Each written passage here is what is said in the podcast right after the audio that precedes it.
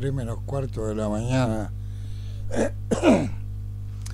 Y sí, la conclusión a la que arribamos es que este es un tema muy, pero muy, pero muy difícil, requiere de mucho, mucho, mucho trabajo y no hay guita para pagar el trabajo y en su defecto tampoco aparece la gente que pudiera trabajar gratis.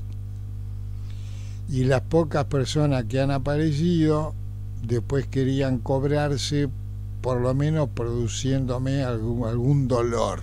Ah, de hinchar la pelota. Me acuerdo una noche, ahora quiero entrar un poco en anécdotas. Me acuerdo una noche, por allá por el año 2006, 2007, que estábamos hablando del tema de la macuca y estábamos en, en Skypecast y yo decía, bueno, ahora que la radio se la puede escuchar en todo el mundo, seguramente aparecerá más gente, se generará un poco más de dinero, se podrán hacer un montón de cosas. Aparece Mónica de Colombia. Dice, Tano, ¿de verdad tú crees que en América Latina vas a conseguir más macuca? Y creo que sí.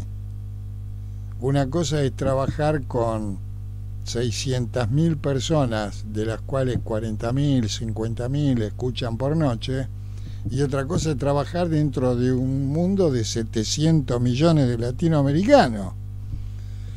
Dice Tano, pero lo más seguro es que en lugar de aportar, te roben lo que te aporten o terminen pidiéndote dinero a ti.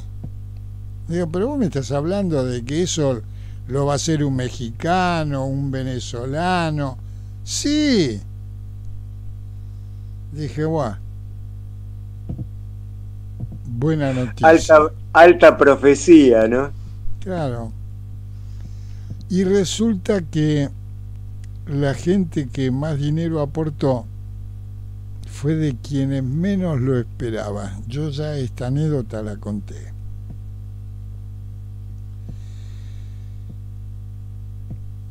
Fueron algunos franceses, muy poco español, y algunos yanquis, pero ni tan siquiera eran estadounidenses pertenecientes al Partido Demócrata, eran estadounidenses pertenecientes al Partido Republicano lo que aportaron. Y entonces le pregunto, porque me quedé estupefacto cuando vi que habían mandado los primeros 20 dólares. En realidad, el primer latinoamericano que aportó al show radiofónico en estos 16 años se llama Raúl Polanco que un día abro Hotmail y me encuentro con una compra, qué sé yo, 7 dólares había enviado Raúl Polanco. Bueno, dije, buenísimo. Esto es para mencionarlo a Raúl. Pero de pronto recibo 20 dólares.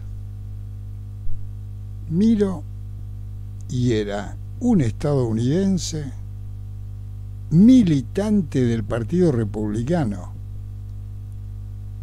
no entendí un carajo. Inmediatamente le mando un chat por, por Yahoo.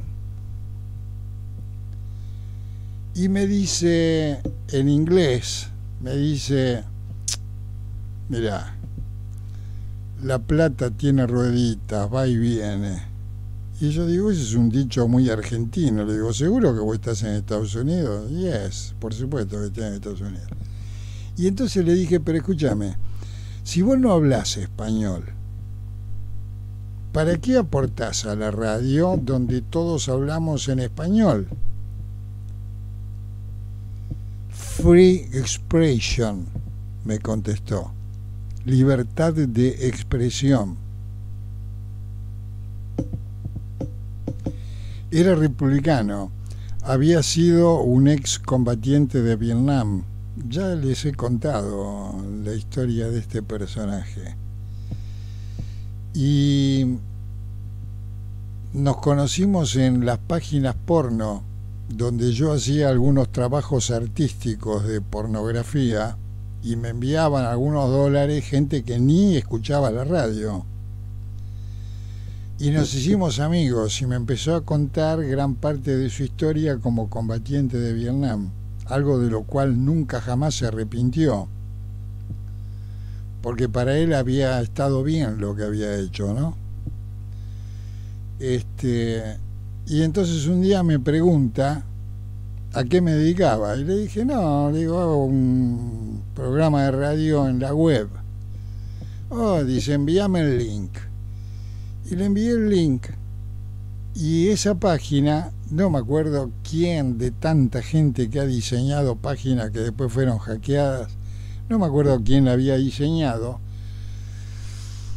y había tenido el semi buen tino de poner una etiqueta, una label, donde cuando vos ingresabas a la página te aparecía la label que decía este show radiofónico tiene tres patas.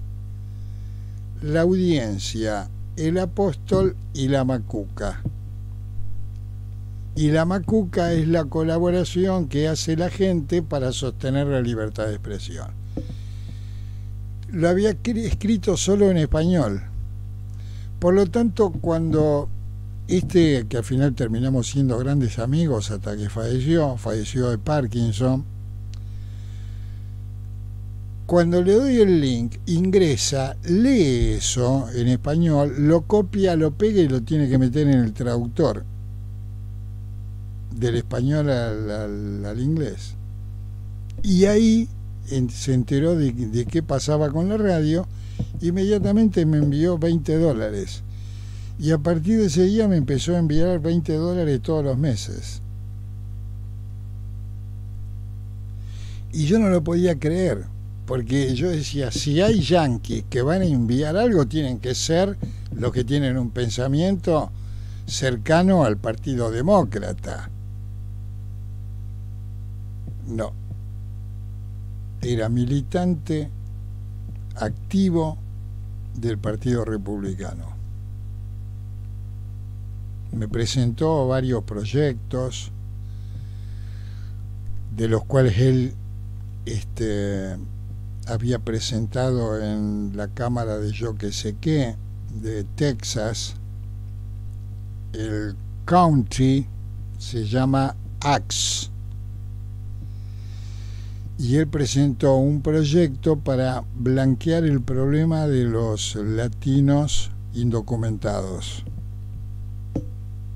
Hasta ese año, creo que era el año 2008, no me acuerdo bien, se habían contabilizado 12 millones de latinos en Estados Unidos.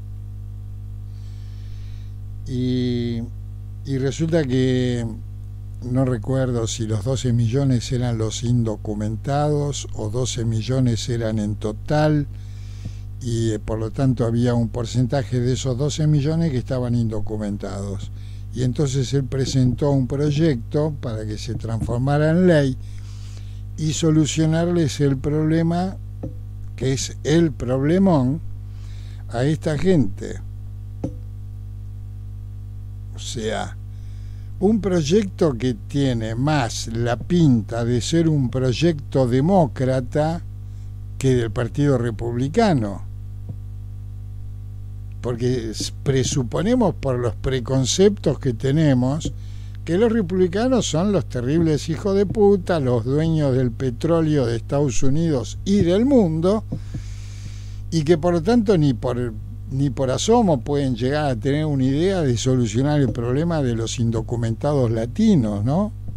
Bueno, sin embargo, y voy a decir el nombre porque son tantas contradicciones en una misma persona según mis propios prejuicios acerca de la cuestión política e idiosincrática en los Estados Unidos.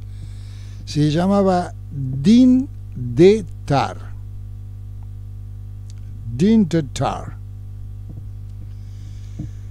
Este.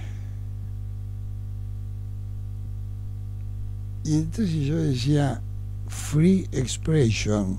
Este hombre me dijo que aporta a una radio que no escucha, que no escucha. Porque en la radio hay libertad de expresión. Yo conté varias veces esta anécdota. ¿Y qué me contestaban muchos latinoamericanos? Eh, desde diferentes países, ¿eh? lo que pasa es que yo lo voy a decir con el sonsonete argentino. Eh, ¿qué son 20 dólares para un yankee? Ellos tienen plata, ellos pueden aportar a un a este show radiofónico. Y me lo dijeron varios. Y creo que por, aquel, por aquella época, 2007, 2008, 2009, ante estas respuestas cada dos por tres yo volví a comentar esta anécdota. Hasta hartarlos le tenía ya, no sé si te acordás, Cristian, porque vos sos oyente desde el año 2006 o 2007, por ahí. Este, hasta el hartajo contaba esta anécdota porque justamente quería, no sé, quería generarles algo, ¿no? A todos estos idiotas desde México hasta la Antártida, ¿no? Free Expression cuánta gente latinoamericana que escuchaba la radio y los 20 dólares le recontra sobraban y sin embargo nunca lo aportaron, porque no está en la cultura del latinoamericano hacerse cargo como cultura de la cuestión social. El 99% de los, de los americanos tienen una cultura social, a pesar que viven en una cultura profunda e hiperindividualista, pero tienen una conciencia mayor que los latinoamericanos de la cuestión social, lo tienen como un elemento cultural introyectado. Por supuesto que hay sectores de la población americana que se recontracagan en todo, que detestan Estados Unidos, por supuesto, como en todos lados pero que la mayoría de la población tiene un concepto social desde una cultura netamente individual. Tantas contradicciones. Free expression. Me importa tres carajos si yo escucho la radio o no la escucho, si hablan en español o en inglés. Esa radio propone libertad de expresión, pues hay que apoyarla aunque yo no la escuche. ¿Ustedes alcanzan a entender esto que les estoy diciendo? Algo que yo no voy a usar, algo que yo no uso, algo que no me pertenece para nada en ningún sentido. Sin embargo, hay un concepto, libertad de expresión. Y yo soy libertad de expresión. Entonces, ¡pum! y comenzó a mandar 20 dólares por mes hasta que un día, después de varios meses, le dije que la cortara con ese asunto, porque no sé qué me daba, no, no sé qué era lo que, no, no, no me gustaba. Y le dije que cortara eso, que no, que no enviara más dinero.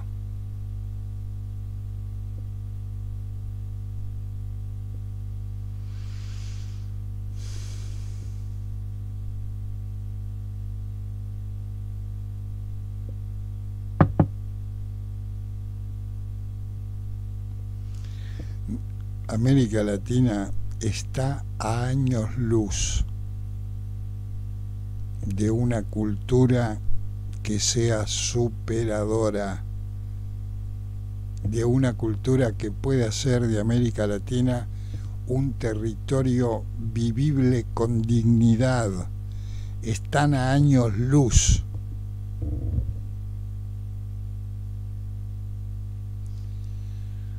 ustedes me podrán decir, eh, pero vos me estás hablando de un caso, un caso. Estados Unidos tiene 350 millones de habitantes. En 350 millones de habitantes apareció un DIN de TAR y vos lo estás eh, haciendo extensivo a una generalización. No, les puedo hablar de varios casos. Les puedo hablar de varios casos donde se muestra una forma de ser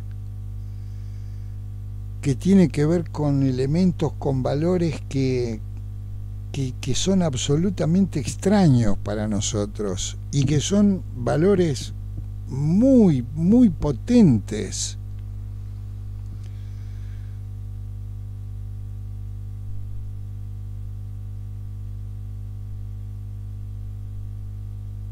Un día le digo a uno, le digo, ¿qué tengo que hacer para que contestes mis olas? Yo te mando hola y vos no me contestás. ¿Qué tengo que hacer? ¿Tengo que escalar una montaña? ¿Tengo que atravesar los océanos a nado? Y entonces me contesta. E inmediatamente pidió Cam. Puse Cam. Nos vimos la cara y me dice, no, por favor, pero con un grado de casi de ofensa, ¿no?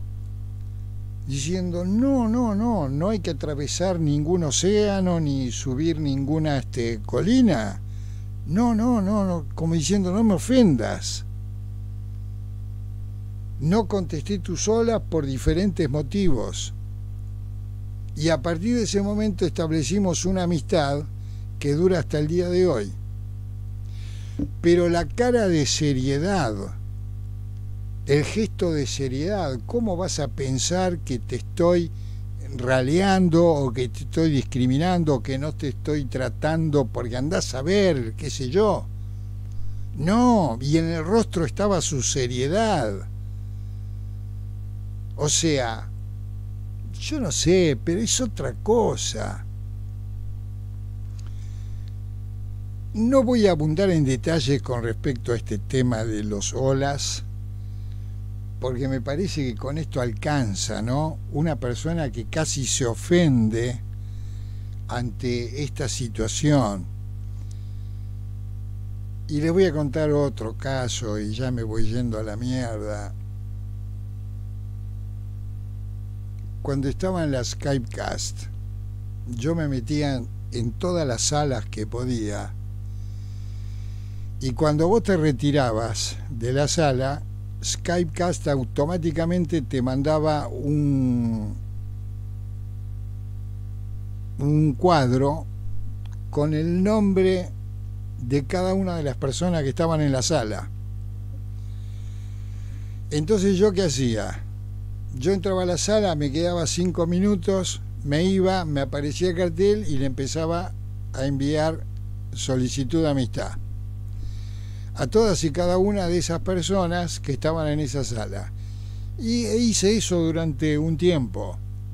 La cuestión que llegué a tener 3.000 contactos dentro de Skype. Y nunca les mandaba ningún mensaje, nada, simplemente los tenía ahí en Skype. Y como yo también hacía Skype Past, entonces, ¿qué pasaba? Cuando abría el Skype me aparecían todos los listados de los contactos. Una noche, absolutamente aleatoria, me llama, llama a la radio un contacto de Skype. Y me hablaba en inglés y me hablaba en español.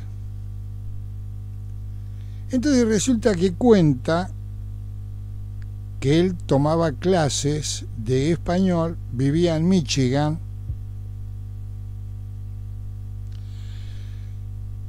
tomaba clases de español particulares. Entonces le pregunto, ¿y cuánto te cobra tu profesor por una hora semanal?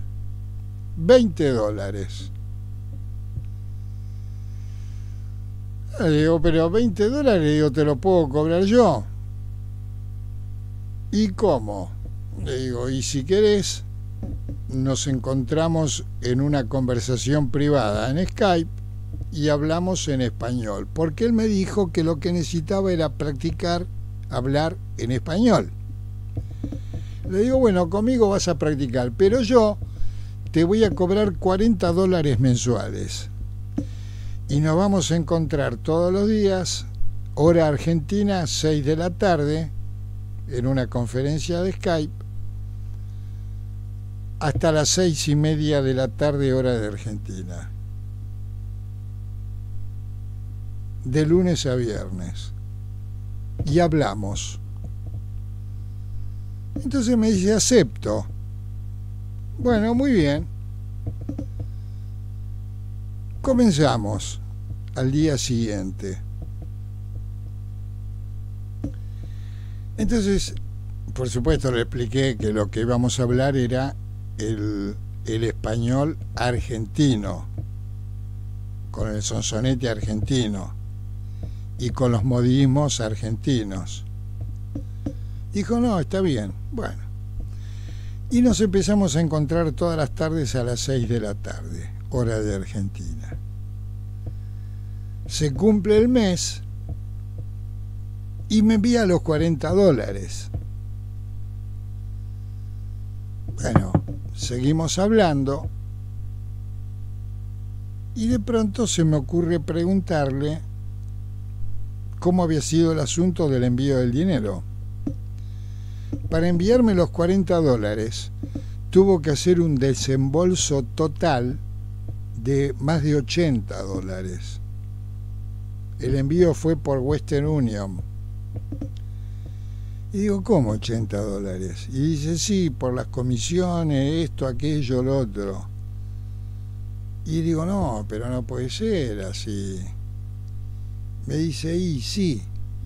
Le digo, ¿qué te parece si buscamos otra forma donde solo puedas pagar los 40 dólares?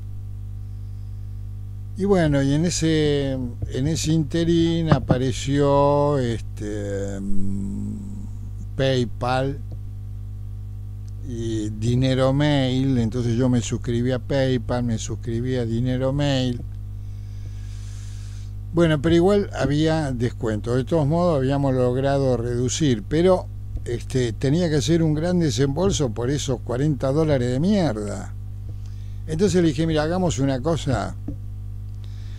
Como todas estas Western Union, PayPal y qué sé yo, te cobran un X por ciento hasta cierto importe y a medida que aumenta el importe ellos bajan la comisión.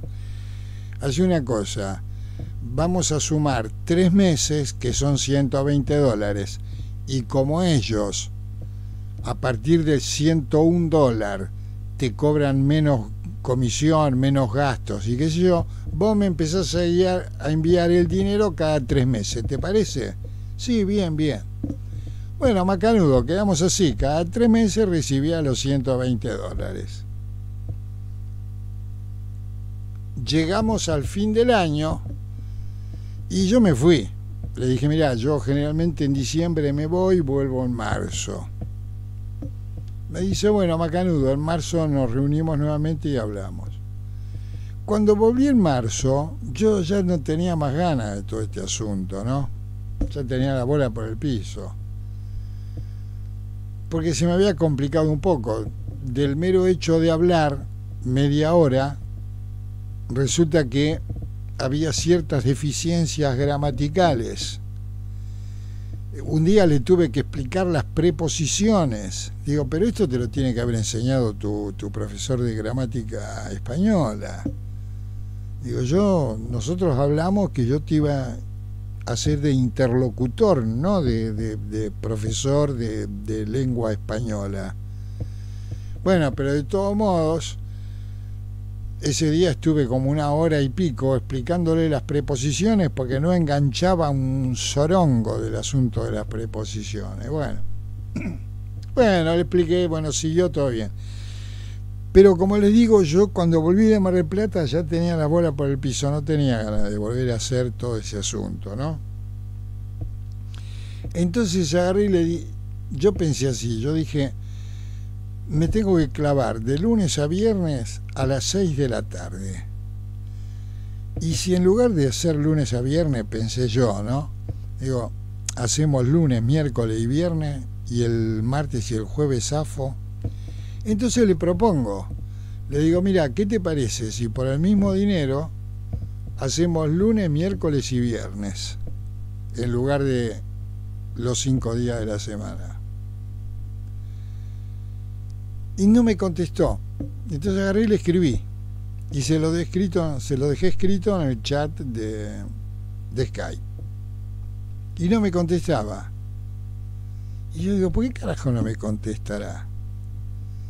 Entonces hablando con un agente, mientras que tomábamos un café en Adrogué, me dice, y no te contesta por una cuestión de respeto.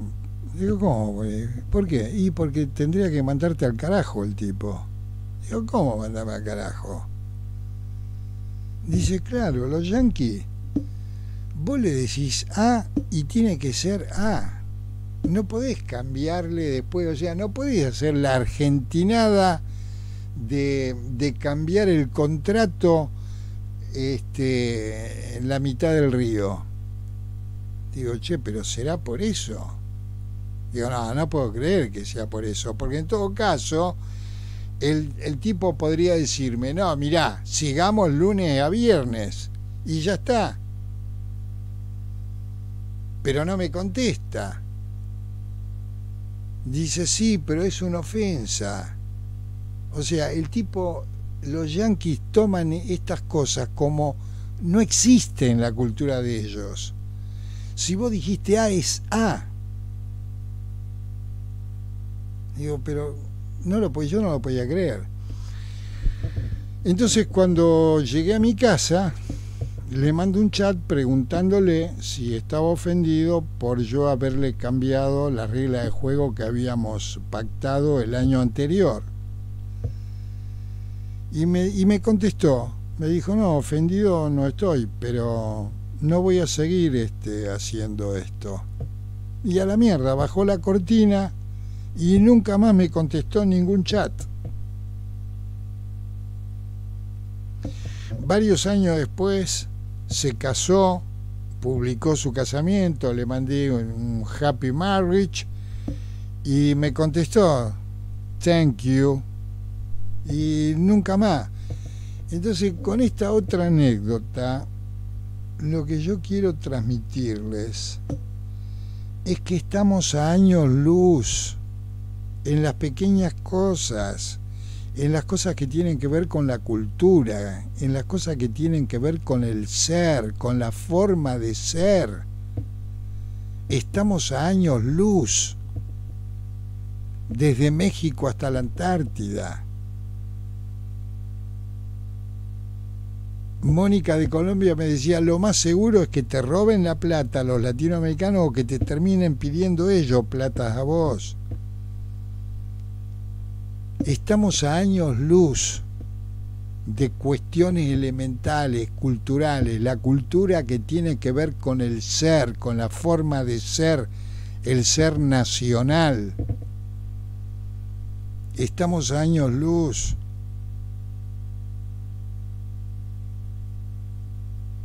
Ustedes sumen estas tres anécdotas que le he contado así, con, sumen y vayan viendo los, el factor común en cada una. Es más, una persona. No, dos eran de Texas. El ex combatiente de Vietnam y el, el que se dedicaba a buscar inversionistas, al que yo le escribí el hola y no me contestaba. Eh, se dedicaba a buscar inversionistas para invertir en la exploración de pozos de petróleo en Texas y en el resto del mundo. Con lo cual me enseñó un montón de cosas. A partir del negocio que hacía este hombre, me enseñó que por el petróleo, por lo menos hasta fines del siglo XX, si te tienen que meter un misilazo en el orto, te lo van a meter Bueno, pero me lo enseñó a partir de conversaciones hablando del propio business, el negocio de buscar inversionistas que arriesgaran su dinero porque se publica, eh, se publica en los medios de comunicación. Tal día, a tal hora, comienza la perforación en tal zona, en tal pozo. Se publica. Entonces después se publica si encontraron petróleo o no encontraron un carajo. Si encontraron petróleo, entonces vos, como inversionista, según los dólares que pusiste, vas a ir en la repartija con el porcentaje de la cantidad de dólares que vos pusiste. ¿Sí? Pero si el pozo está dry, está seco, cagaste, perdiste los dólares que, pusiste. Bueno, este, estas dos, este, que hablo del inversionista de los pozos de petróleo, y el otro, el ex combatiente de Vietnam, eran de Texas. Pero Aaron, se llamaba el eh, con el que hablábamos en español, era de Michigan, o sea, estaban en el norte de los Estados Unidos y los otros estaban en el sur a más de 3.000, 4.000 kilómetros de distancia uno de otro. Y sin embargo uno percibía estos elementos comunes en una cultura que nosotros podremos criticarle, pero ellos están encaminados en su forma de ser, del ser nacional. Y nosotros estamos a años luz desde México hasta la Antártida, por eso que ni tan siquiera por todo este siglo, el siglo XXI, América Latina tendrá una sola puta y remota posibilidad de poder comenzar a erigirse en un territorio con naciones dignas, porque no hemos construido un ser con una cultura realmente relevante en Michigan me bajó la cortina. En una pelotudez como esa, directamente no, no va más. Porque no existe en la cultura de esta gente este tipo de conductas. El otro aunque no consumía la radio, estaba la libertad de expresión y para la cultura yanqui es un valor. Y aunque no la consuma, pone la guita para que ese valor continúe existiendo, aunque no consuma.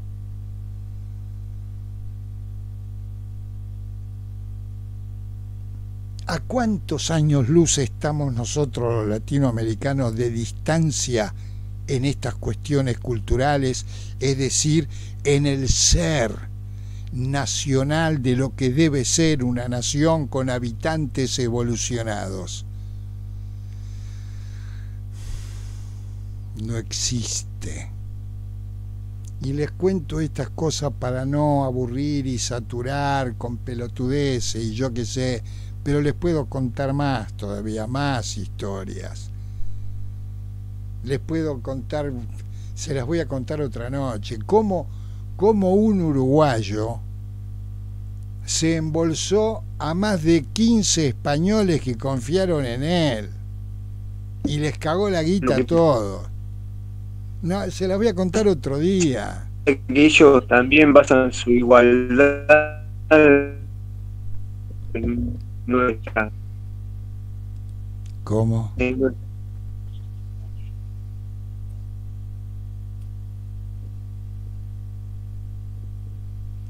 Se entrecortó el audio, no se entendió nada.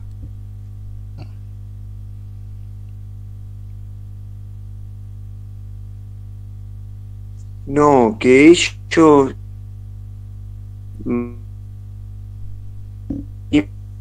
me da la sensación de que ellos logran basar su igualdad o fantasía de igualdad y de respeto para la libertad de respeto que de verdad hay que rezar pero que acá ellos mismos nos mm. hacen imposible eh, la vida a nosotros. Yo no, eso es lo que a mí me amarga. nada. Ah, y tengo mal. Bueno, cerramos el show, son las tres y media de la mañana, me veo la mierda. La grosa, tomate un minuto, tomate un minuto Rubén y nos vamos. Sí, veo un poquito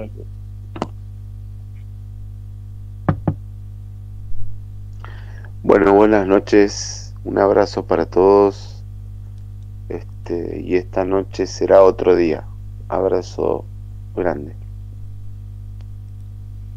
Rubén. A ver si mejora el audio, Rubén. Un gusto, siempre, apóstol. Un gusto siempre, apóstol. Muy buenas noches. Buenas noches. Cierre desesperanzado 3, lo que mierda surja, sale. Señoras y señores, vamos a cerrar el show de esta noche porque en verdad ha sido un verdadero fracaso. Esperanzados que en el show de mañana podamos revertir este papelón, nos despedimos. Hasta luego a las 10 de la noche, hora de Argentina.